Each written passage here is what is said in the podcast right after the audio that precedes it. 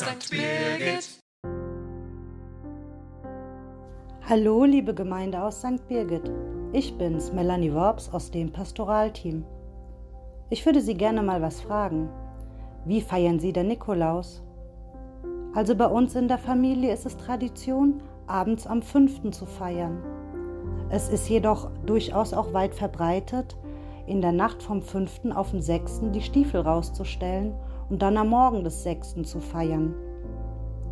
Jetzt könnte man sich also fragen, was die richtige Art zu feiern ist.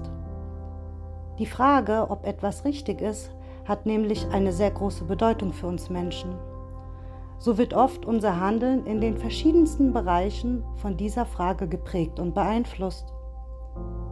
Zum Beispiel die Frage, ob wir uns gegenüber lieben Menschen immer richtig verhalten, ob wir die Aufgaben in unserem Job richtig machen oder ob wir im Leben die richtigen Entscheidungen getroffen haben. Sie sehen also, wie wichtig es scheint, sich die Frage nach dem richtigen Verhalten zu stellen.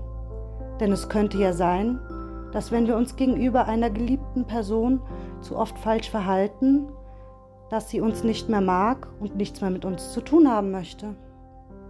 Oder wenn wir im Job zu viele Fehler machen, könnte es ja passieren, dass wir gefeuert werden.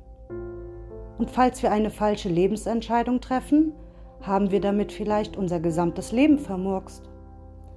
Aber ist das wirklich immer die richtige Herangehensweise? Ich bin mir da nicht so sicher. Denn wenn wir unser Verhalten in unseren Beziehungen stets von dem Anspruch leiten lassen, dass wir uns immer richtig verhalten müssen, können wir, glaube ich, kaum authentisch und wir selbst sein. Aber genau darauf kommt es meiner Meinung nach in Beziehungen an. Und auch im Job kann die Angst, etwas falsch zu machen, eben genau dazu führen, dass wir dann erst recht viele Fehler machen. Und lernt man nicht gerade von den falschen Entscheidungen im Leben am meisten?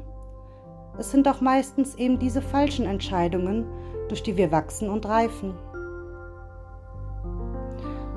Doch oft ist unser Verhalten und Denken so stark von diesen Fragen beeinflusst, dass es unglaublich schwer sein kann, diese Denkmuster abzulegen. Es kann uns allerdings dabei helfen, wenn wir uns darauf besinnen, wie Gott uns Menschen geschaffen hat und was wir für ihn sind. Er hat jeden Menschen nach seinem Abbild geschaffen und wir alle sind Kinder Gottes.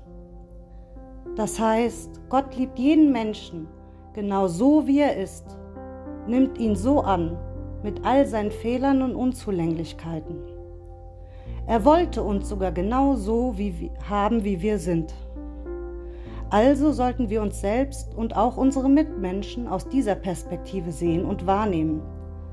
Das hilft, ein Stück von dem Druck und teilweise sogar der Angst, immer das Richtige tun zu müssen, abzubauen. Und wenn das geschafft ist, können wir eigentlich gar nicht mehr so viel falsch machen.